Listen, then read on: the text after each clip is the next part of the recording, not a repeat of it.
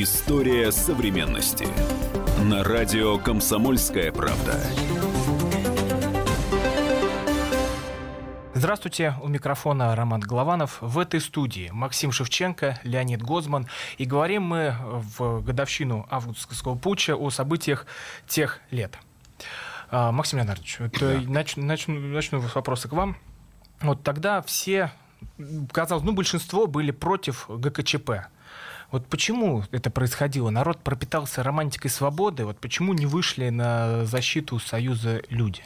Ну, я тоже был около Белого дома. Более того, я был около вот этого вот туннеля, где, как говорится, значит, а, происходили вот эти события. Прям видел, эти, как эти трассеры взлетали, как там горел этот БТР, ездил и тому подобное. Там были я и, и, и мой отец. Дело в том, что к 1991 году власть находилась в такой же парализующей все и вся агонии, настолько не имела никаких сценариев, настолько раздражало общество бессмысленными кровопусканиями Тбилиси или Бакули, или Фергана, или Ош, или, или Алмата в начале, или Вильнюс, допустим, э, весной 1991 года. Настолько переложила все ответственность за диалог с обществом на плечи Горбачева, который выходил к народу и долго разглагольствовал, что эта власть просто уже всерьез мало кем воспринималась.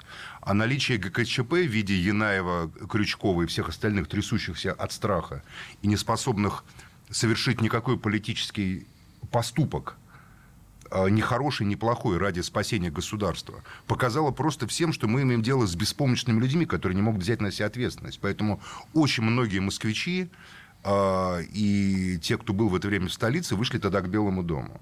Мы были наивными людьми, мы полагали, что я лично вот могу за себя сказать, что как говорится, нужны серьезные перемены. Мы верили в демократию, мы верили в народовластие, подлинный, мы верили в обновленный социализм, если угодно, то пошло, в свободу. А все эти мечты оказались ничем. Вы потом себя корили за это? Я корил себя, разумеется, хотя корить себя за молодость просто невозможно. Я корил себя, как и всех нас, просто мы были лишены политических взглядов, политической перспективы.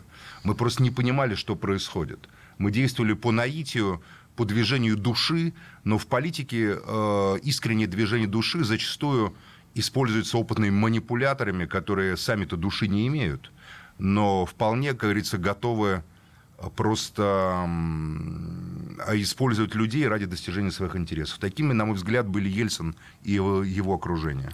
А, Леонид Яковлевич, вы согласны или нет? Я согласен с тем, что власть не имела никакого авторитета.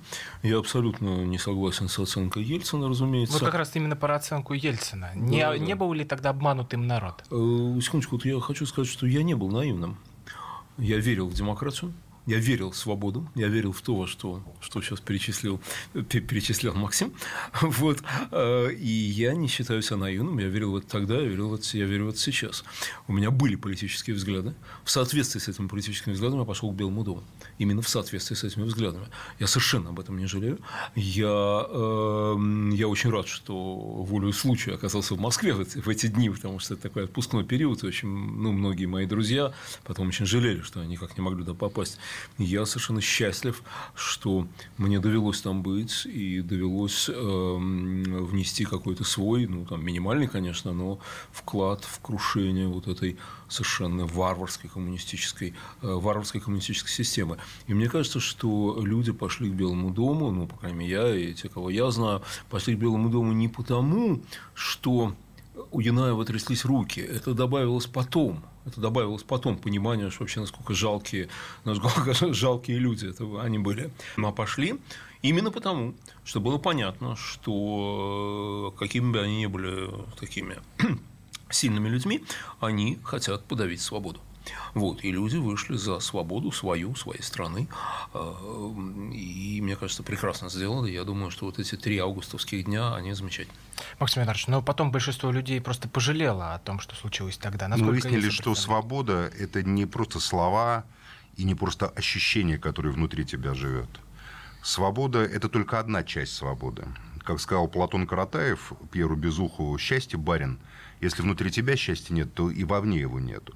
Но мы поняли другую сторону этой фразы. Если внутри тебя есть свобода, а вовне наступает не просто не свобода, а оголтелое забирание социальных, гражданских, э, любых иных прав, политических прав, расстрела парламента, чеченская война, это все было следствие 91 года. Это было следствие уничтожения государства, подмены государства криминальными системами, связанными с Западом и с его спецслужбами. Дошло до того, что бюджет и Российской Федерации утверждался просто в, в Соединенных Штатах Америки. И это не мои выдумки, это сказал Григорий Явлинский в прямом эфире в моей программе. И я несколько раз это повторял в разных интервью, а он тогда это хорошо знал, поскольку «Яблоко» было достаточно большой фракцией в Государственной Думе. Поэтому, с одной стороны, да, это было ощущение внутренней свободы. Я помню эти три дня, я не могу спорить с Леонидом Яковлевичем, на самом деле. Я находился рядом с тем местом, где памятник Дзержинскому ломали. И когда я потом тоже. шла демонстрация, тоже, да, и потом шла демонстрация по Красной площади, я нес там трехцветное знамя, и мы кричали «Свобода, свобода!», но оказалось, что мы были просто наивными, глупыми детьми. Вот я, в не частности. Все. Я не знаю, как... Ну, конечно, не все. Те, кто вовремя э, ограбил свой народ, поучаствовал в приватизации и во всех этих гайдаровских реформах, кто нажился на разорении и у, уничтожении промышленности, кто сделал свои деньги на расстреле Белого дома, на уничтожении парламентаризма, кто потом заработал деньги в 96 году на фальсификации выборов уже от имени Ельцина, те, конечно, очень ловко устроились. Но большая часть наших людей – большая часть народа, советского народа и народа Российской Социалистической Федеративной Союзной Республики, РСФСР, как называлась РФ, оказались просто вне жизни. И, и сегодня, вот в 2018 году, находясь в, в стране, которая нищая, разоренная страна, в которой есть мультимиллиардеры, мультимиллионеры, и то, что я наблюдаю во Владимирской области. Разорение, нищета, закрытие сотен предприятий, уничтожение целых поколений трудовых династий, инженерных рабочих. Это следствие 91 года. Это преступление ГКЧП. Почему они преступники? Если ты закон власти таков, закон политики, если ты вытаскиваешь оружие, то стреляй, а не маши им и не убивай беззащитных граждан. То, что они убили вот этих, то, что погибли вот, вот э, там эти ребята Второй в туннеле, парень. то, что эти танкисты были вынуждены открыть огонь, которых в этот туннель загнали, когда их начали сжигать тоже. Они же ведь не просто так стрелять начали. Я это видел своими глазами, в них стали бросать бутылки с сжигательной смесью. В советских танкистов ни, ни в чем не повинных. Понимаете? Вот поэтому Янаев и остальные виновны. Виновны в том, как и Горбачев виновен, в том, что они совершили этот безумный акт, который профанировал государство, профанировал государственные институты, сорвали тем самым подписание федеративного договора советского. И именно ГКЧП был последним шагом в развале Советского Союза. Леонид Яковлевич, а вы не думаете, что потом обманули людей? Потому Нет. что была война, был дефолт, и были еще Значит, страшные Смотрите, я думаю, что я оцениваю, по крайней мере, публично оцениваю деятельность наших властей сегодняшнюю и последних лет э, куда более жестко, чем Максим Леонардович. Э, вот. Я думаю, что они совершили массу э, и ошибок, и преступлений. Вот. Но э, мне кажется, что это не следствие 91 года. То, что здесь говорил Максим Леонардович про бюджет, утверждаемый в Штатах, про фальсификацию выборов 96 года и так далее, это не имеет никакого отношения к реальности вообще. Вот. Не понял, в каком смысле не имеет? Вы просто ну, не имеете все, Максим. Что, ну, Явлинский врет, по-вашему? Нет, значит, Явлинского здесь нету. Нет, я... ну он что, врет, что ли? Значит, так, я... Э, Шендерович, который рассказывал про фальсификацию 96 года, врет? Так, э, я в 96 году имел да. отношение к президентским выборам. Я Евгений а вот как раз как, про отношения узнаем давайте в следующем блоке. Я напоминаю, что в студии Максим Шевченко, Леонид Гозман, я Роман Голованов. Продолжим после перерыва. Оставайтесь с нами. История современности. Главное аналитическое шоу страны. Михаил Юрьев, Михаил Владимирович Леонтьев, Илья Савельев. Это главтема. Они знают, как надо. Мы несем свою миссию выработать мысль о том, как должно быть.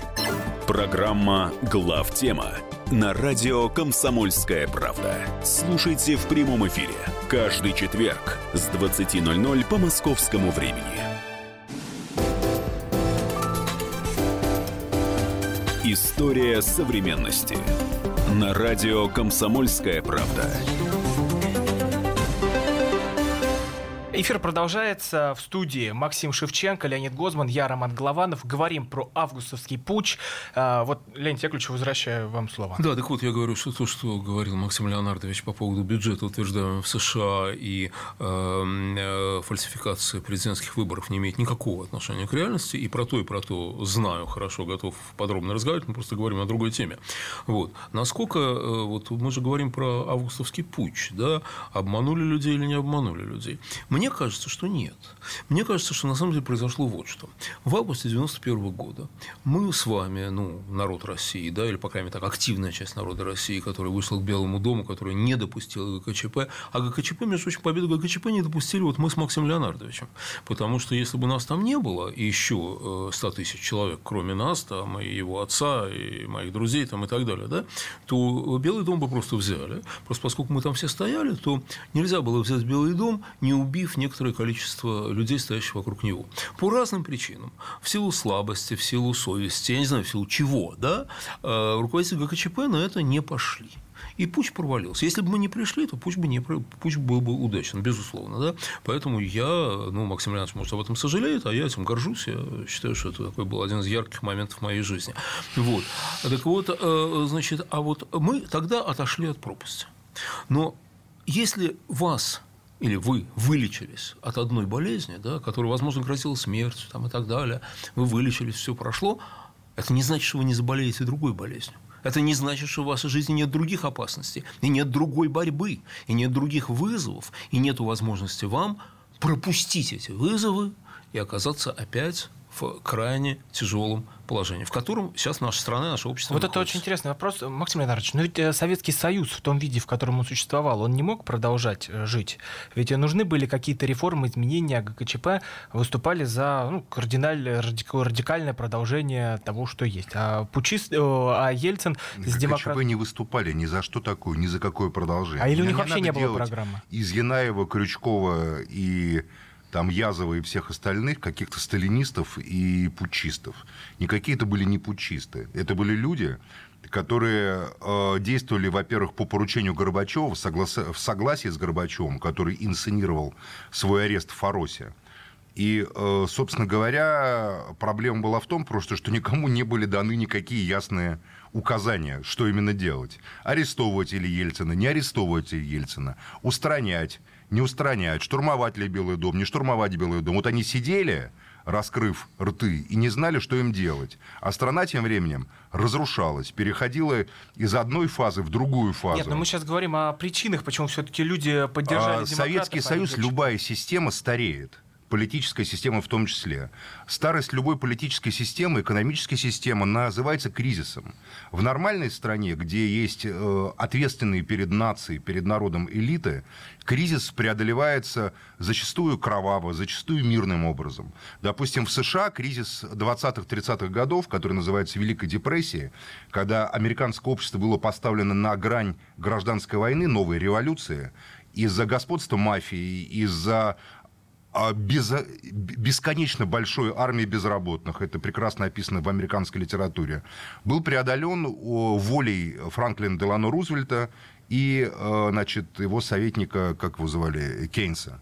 А они э, это были жестокие, жесткие меры, которые в том числе включали в себя насилие по отношению, допустим, к криминалу, к Аль и к другим. А что были, нужно было делать с были применены э, внесудебные методы расправы, которые были санкционированы лично Рузвельтом. Именно внесудебные. Он сказал, Рузвельт, я беру на себя ответственность. Никаких судебных исков. Убивайте их так. А, такие же методы были, э, э, когда подобный кризис был в Китае на площади Тяньаньмынь, где не просто давили безоружных студентов, где есть и сожженные танкисты, и сгоревшие танки. Китайское руководство взяло на себя ответственность за насилие и пролило кровь, но мы видим, современный Китай – это процветающая, свободная страна. Миллионы китайцев ездят по всему миру, они богаче россиян, в разы китайцы.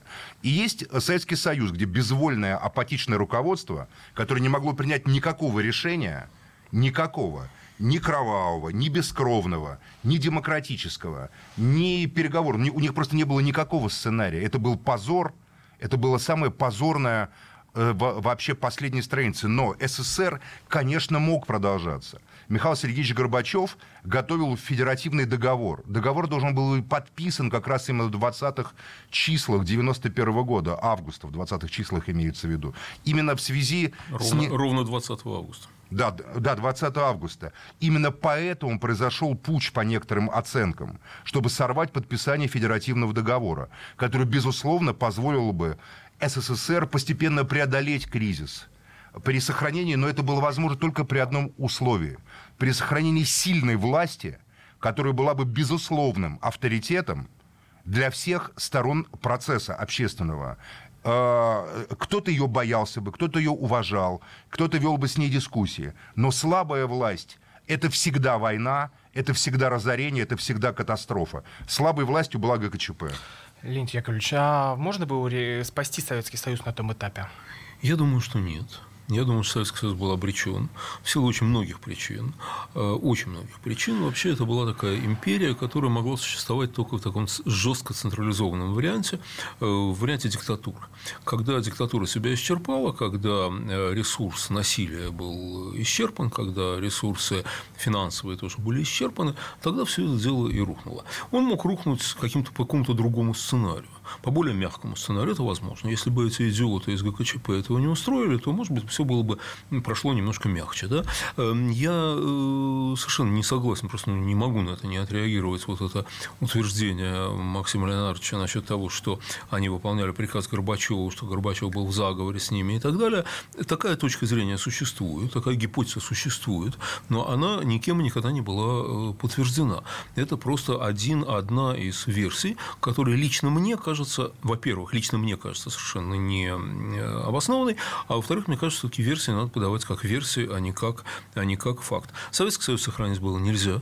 Это было, это было обречено. Вот, и э, август 91-го – это прекрасная, как мне кажется, дата нашей истории, когда люди э, сами, с, ну вот, вот просто сами выбрали, э, выбрали, выбрали свободу. И это здорово на самом деле.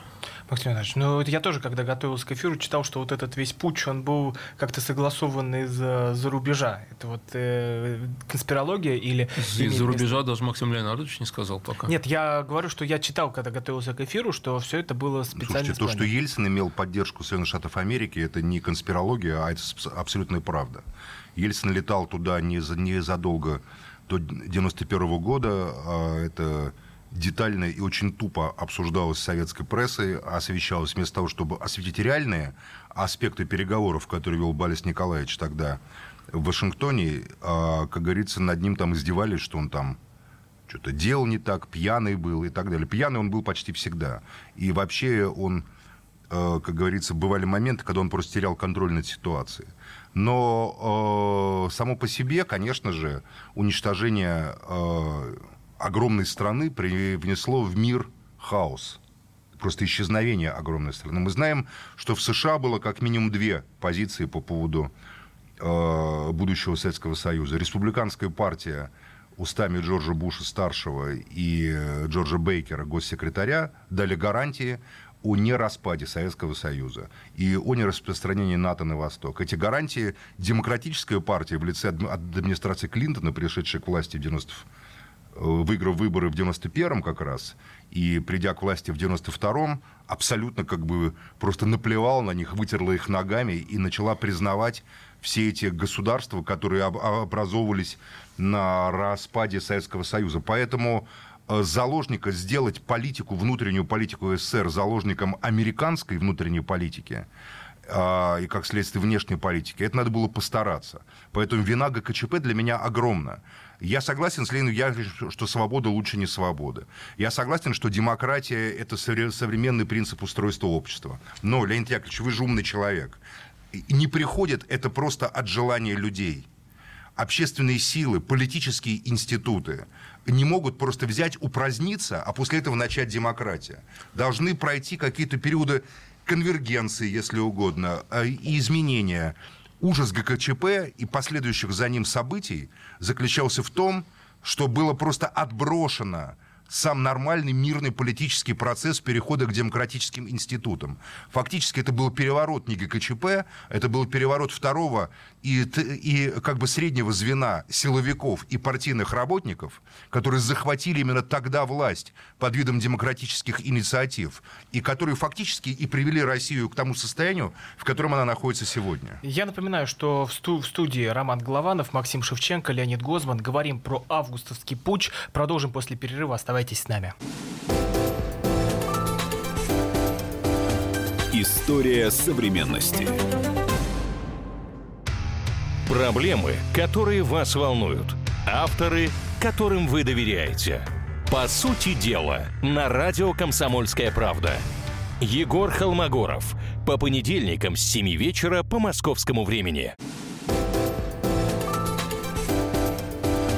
История современности. На радио «Комсомольская правда». Возвращаемся в эту студию. У микрофона Роман Голованов. В студии Максим Шевченко, Леонид Гозман. Говорим о событиях августовского путча. Леонид Яковлевич, вот э, отвечая на то, что сказал Максим Шевченко в прошлом а, блоке, что Ельцин поддерживался из-за рубежа, что Ельцин был постоянно пьян. Это вот э, получ- получается, за что пошли люди? За кого? Значит, Ельцин не был постоянно пьян, это просто неправда. Это просто неправда и все. Вот. Ну а как же все эти ролики, как все те ДК? Э, Значит, понимаете, Не дирижировал брит- там германским оркестром в яме Я- пьяный. можно Ведь любой может я открыть постараюсь YouTube и пояснить. посмотреть. Я, постараюсь Я не жил тогда, Да но не у меня есть около YouTube. трапа самолета пьяный. Я постараюсь пояснить, ладно? Да, Значит, давайте, э, Ельцин э, иногда пил, это правда. Вот. э, Заснять э, почти любого из нас, если представить себе, что у нас постоянно сопровождают камеры, да, э, ну вот, представить себе, допустим, либо наружка от спецслужб, либо На просто- официальном приеме во время Вот. визита в Берлин. Значит, Леонид если Яковлевич. представить себе, что за Он дирижировал Если военным представить оркестром. себе, что за вами все время идет камера. Яковлевич, он дирижировал Если военным себе- оркестром. если Это пред- была трансляция официального телевидения. Если представить себе, что за вами идет камера, Смешно просто. если представить себе, что за вами все время идет камера, то, разумеется, вас можно показать в смешном виде любого из нас. Любого из нас, абсолютно. Да? Ельцин Значит, дирижировал в пьяном виде немецким оркестром Можно военным? я закончу? Леонид Ильич, ну, ну, ответьте а на можно- вопрос, да или нет? Дирижировал, дирижировал. Дирижировал. Дирижировал. Вот мы услышали. Значит, всё. э, он это сделал после исключительно успешных переговоров, О как. который он был в прекрасном настроении, и Коль был в прекрасном настроении. Вот, это был огромный успех. И я не стал бы ставить человеку, который сделал так много для нашей А страны. в чем успех заключался? Я, Напомните, э, пожалуйста. Можно, э, Максим Леонидович, я же, во-первых, это не Ну, ваша вопрос программа. просто, Максим Леонидович, это не ваша программа. Ну, вопрос. Это не ваша программа. А в я чем хочу успех ответить, заключался-то? Я хочу ответить на тот Это вопрос. наша с вами программа. Я хочу ответить на тот вопрос, который мне был задан. Вы мне не даете. Это обычная история. Вот. Боитесь, что ли? Да нет, ну что. в Значит, чем успех-то заключался? Максим Леонидович, я хочу сказать то, что я хочу сказать, не то, что вы меня есть вы, спрашиваете. вы хотите не сказать ничего? Нет, я хочу сказать то, что я хочу. Хорошо, Ладно? договорились. Можно? Можно? Спасибо большое. Так вот, так вот, значит, я думаю, что э, не очень как-то, по-моему, достойно ставить ушедшему уже от нас человеку в успех, э, в, в- в- в, в укор э, мелкие человеческие слабости, которые у него, конечно, были. Конечно, были. Вот. И да, да, дирижировал, дирижировал оркестром. Я э, вижу... в- Позорил страну. Я вижу, ну, когда не вышел, например, в Рейкьявике к, или где он там, к, из самолета, когда премьер-министр кричал, ну, конечно, позор. Нет, ну это мне вот конечно, допустимы мелкие человеческие слабости, потому что я не руковожу целой страной. Вы знаете, у Но э, политику, президента президенту- Финляндии э, Кекконен, который в течение многих лет успешно очень маневрировал между Западом и Советским Союзом, сохраняя, сохраняя независимость своей страны и нормальный жизненный уровень, там, и демократические свободы и все прочее, каждый раз, когда приезжал сюда, напивался так, что его грузили как бревно в самолет. Вот, я вот точно это знаю. И Но это шло по, э, Вот. в трансляцию? Конечно шло, конечно шло. И финны все это знали. И финны все это знали, потому что его также выгружали из самолета. Тут же рядом, на самом деле. Да, лететь-то недалеко, он не успел сюда прийти. И ничего. И финны это знали, и смеялись над ним за это. И выбирали его президентом, потому что он свою работу делал очень хорошо. И большинство финнов он устраивал, этот человек. Да? Можно, конечно, сейчас над ним стебаться, а вот он напился. Ну, напился. Мало ли, мало чего. Я хочу сказать про другое, что Максим Леонидович говорил, что очень важно на самом деле. Да? Это э, связь того, что происходило у нас, с тем, что ну, с позиции западных лидеров, западных элит и так далее. Во-первых, я хочу сказать, что э, Джордж Буш-старший был, э, ну, пожалуй, одним из двух людей вместе с Михаилом Сергеевичем Горбачевым, который бился за, сохранение Советского Союза. Это так. Американцы дико боялись распада Советского Республиканцы. Союза. Ну, американская власть. Нет, это не одно и то же. Власть была в руках президента Джорджа Буша-старшего. И вот э, Соединенные Штаты в лице своего президента крайне опасались. Когда э, Билл Клинтон признавал республики там, и так далее, то хочу напомнить, что Билл Клинтон вступил в должность в январе 1992 года, когда Советского Союза уже не было. Ну, просто его уже не было. И поэтому поддерживать Советский Союз, э, ну, мертвый труп. Но его победил уже... в ноябре 91-го, когда ну, он еще был. Понятно. Ну, а он-то при чем, интересно, вел? Ну, Джордж ну, Буш младший вел. Он победил Джордж на выборах старший, в ноябре. Джордж Буш старший Стало вел... ясно, кто будет. Джордж Буш да, вел, свою, вел свою политику. Вернемся Мне кажется, вообще неправильным связывать то, что да, происходит конечно, у нас так да. сильно, Еще с влиянием правильно. извне. Потому что я думаю, я думаю, что это вообще некоторые, ну, по моей оценке, это некоторое неуважение к собственному народу. Да. Считать, что то, что происходит у нас, это делается под диктовку кого-то. Угу. Я думаю, что происходит у нас, делаем мы. В том числе мы делаем ошибки, мы делаем глупости, мы совершаем преступления. Там. Естественно, мы. Но это мы все делаем. Мы а не американцы, немцы. И так. Некоторое неуважение к собственному народу – это держать э, финансы в американской экономике, а не вкладывать в развитие своей страны. Вот это, это неуважение. Путину, это Путину говорите. Это, я говорю всем, кто с 91 -го года был у власти в нашей стране. У нас уже 18 лет вот, Путину у власти. Да, вот Путин и Ельцин-центр был построен при Путине, поэтому не, не надо Путина отрезать от Ельцина, пожалуйста. Ну, тогда, он тогда, продолжатель многие, тогда дела, многие люди поддерживали Он продолжатель Ельцина, дела что... Ельцина. Вполне экономическая политика все правительство это ельцинские и гайдаровские оценка, но выкормыши. если у вас оценка, если вы считаете что-то неправильно в экономической Всё, политике, конечно, то претензии да. надо предъявлять, как Я мне считаю, кажется, да. человек, который уже 18 Ну, лет хорошо, у да, власти в нашей да. стране. Нет, я еще предъявлю претензии к Шувалову, Грефу и ко всем остальным. Понимаете, к Силуанову. Александру Второму, Александру всем... Нет, не Третьему. к Александру. Это все выходцы из гайдаровского, как говорится, вот этого... Вот, Мак- Ну, Максим, вообще-то говоря, нынешняя говоря, власть выходцы из а вот КГБ. можно- Предъявите можно сказать- претензии Дзержинскому. Кто выходец из КГБ? Нынешняя власть. А кто они, интересно? Кто, Чубайс выходец из КГБ, Простите, что ли, ваш Чубайс? э, Чубайс? покровитель? Чубайс. Чубайс э, выходец откуда? Максим, Максим, я бы попросил вас выбирать выражение. У меня нет Хорошо, покровителей. да. Хорошо? Э, Взяли Хорошо. обратно слово. А кто? Хорошо, слово взяли взял, обратно? взял, взял, взял, Отлично. да, так взял. вот, Чубайс не является членом правительства. Ваш соратник. Президентом, президентом Российской Федерации является полковник КГБ Владимир Владимирович Путин. Его все окружение... А правительство, оно это- что, просто попки такие, что ли, которые сами по себе не имеют Вы никакого знаете, Максим, значения? боюсь, что да. Вот так, боюсь, это, это ваша да. позиция. Боюсь, что То да. есть эти богатейшие люди, мультимиллиардеры, Давай- люди давайте с огромными состояниями, которые своих собачек, не- которые собачек на самолетах возят в Европу, Полное безобразие. никто. Полное безобразие. Никто они. Только он уже не вице-премьер, Ну, который собачек да, и все, он не Максим, виновен, а, что? Вот Да, э, се- нет, верно. сегодня Левада, э, Левада-центр выпустил опрос о том, что 52% людей вот в том августовском путче не поддерживают ни ГКЧП, ни Ельцина. Ну, вот там по десятке распределилось на чьей стороне вот в нынешнее время, на Ельцина или ГКЧП. Почему половина россиян не верит никому в то, что было в то время? Ну, потому что, во-первых, они не знают, что было в то время, не помнят. Молодые просто люди не знают. За это время выросло целое поколение, уже повзрослело, вступило в жизнь и завело собственных детей. 27 лет тем, кто родился в дев- в 91 году, извиняюсь. А, Поэтому здесь э, у нас есть, знаете ли, ну, такой подход. Вот я же тогда был там, но потом мои глаза открылись, могу сказать, когда. Это был декабрь 94 года, Чеченская война. Даже Белый дом, мне казалось, что это внутренние какие-то политические конфликты и так далее.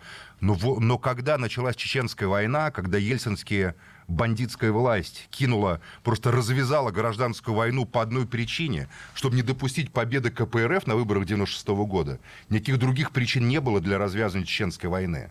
Все пытались ее остановить. Я тогда уже работал журналистом, я просто знаю детали и подробности, как это все происходило.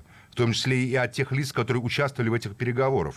Они просто развязали гражданскую бойню межэтническую ради того, чтобы в 1996 году контролировать результаты президентских выборов. И не было другого мотива, по большому счету. Все остальные конфликты с Дудаевым там и так далее можно было решать политическими переговорами.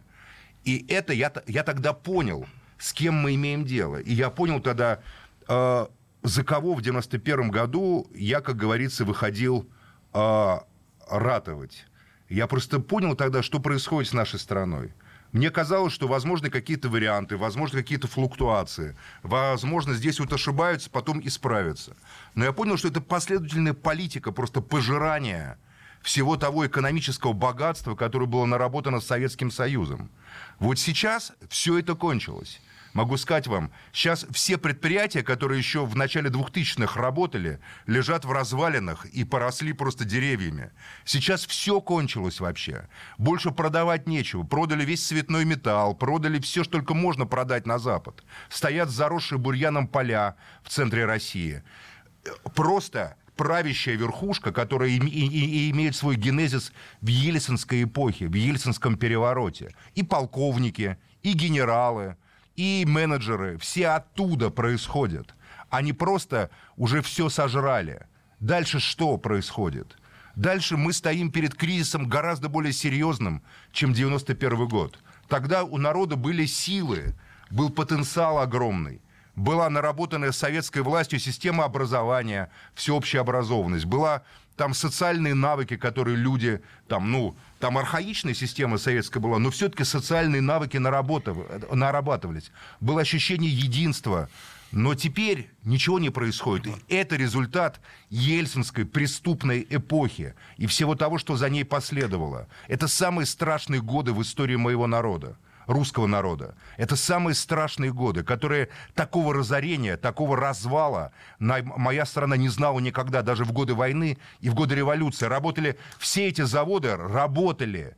Они закрылись последние шесть лет. Вот с момента вступления в ВТО, а это была квинтэссенция политики Ельцинского, закрылись тысячи предприятий по всей России. Тысячи. Внутренний ну, да. рынок и внутреннее производство уничтожено Роман, практически мешаю, полностью. Сижу, нет? Э, Леонид Яковлевич, вот и вы... это можно защищать. Как, Леонид Яковлевич? Нет, как, как вот это... Я, я, если не мешаю, нет, я... Нет, не нет, мешаю, да? Ну, А, вопрос. А, вот Чеченская война, это же причина? Чеченская война, абсолютно согласен, это преступление. Страшное совершенно. Это страшное преступление. Хочу сказать, что Демократический выбор России, партия Гайдара была первой организацией, которая еще в ноябре, когда туда бросили танкистов, которые потом Грачев сказал, что это не мои танкисты, вот генерал предал солдат своих, вот, мы устроили первый митинг, после чего имели сразу же сильные неприятности. Вот. А Чеченская война – страшное преступление. Она началась не по той причине, которую Максим Леонидович сказал, насколько я понимаю. Вот. Но это на самом деле не важно, это было давно. Э, значит, э, я ну, согласен. Как это не важно? Нет, ну, ну Нет, это, ну, вы это хотите очень... про Чеченскую войну поговорить или про Путча? Я хочу сказать про то, что я разделяю оценку последних шести лет э, столь жесткую, с которой Максим Леонидович выступил. Просто мне кажется, что все-таки ответственность за это несет не человек, который давно уже в мире ином, Борис Николаевич Ельцин, а человек, который 18 лет, не 6 лет, а 18 лет уже правит нашей страной. 18 лет. Все губернаторы, все э, министры, все генералы, все, так, начальство э, назначено ну, ну, когда, им все, когда, вот, когда начался весь развал, развал вот этих вот предприятий? Первая волна – это 90-е годы. Где это было 90-е Нет, это не так. Потом была примаковская стабилизация. Это не так, это не так. Значит, на самом деле, э, в, первую, в первой половине 90-х годов был крайне тяжелый период и падение. В середине 90-х годов начался экономический рост. в студии Потом... были Роман Голованов, Максим Шевченко, Леонид Гозман. Спасибо, всего доброго. История современности. Садомиты, извращенцы, моральные уроды. Они повсюду. Но у нас есть он, Виталий Милонов. Потаскушки и либеральные сетевые хомячки. Закончилось ваше время, наступает наше время, наступает программа «Депутатская прикосновенность». Будет жарко, а возможно и больно. Программа «Депутатская прикосновенность» с Виталием Милоновым. Каждый вторник с 9 вечера по Москве.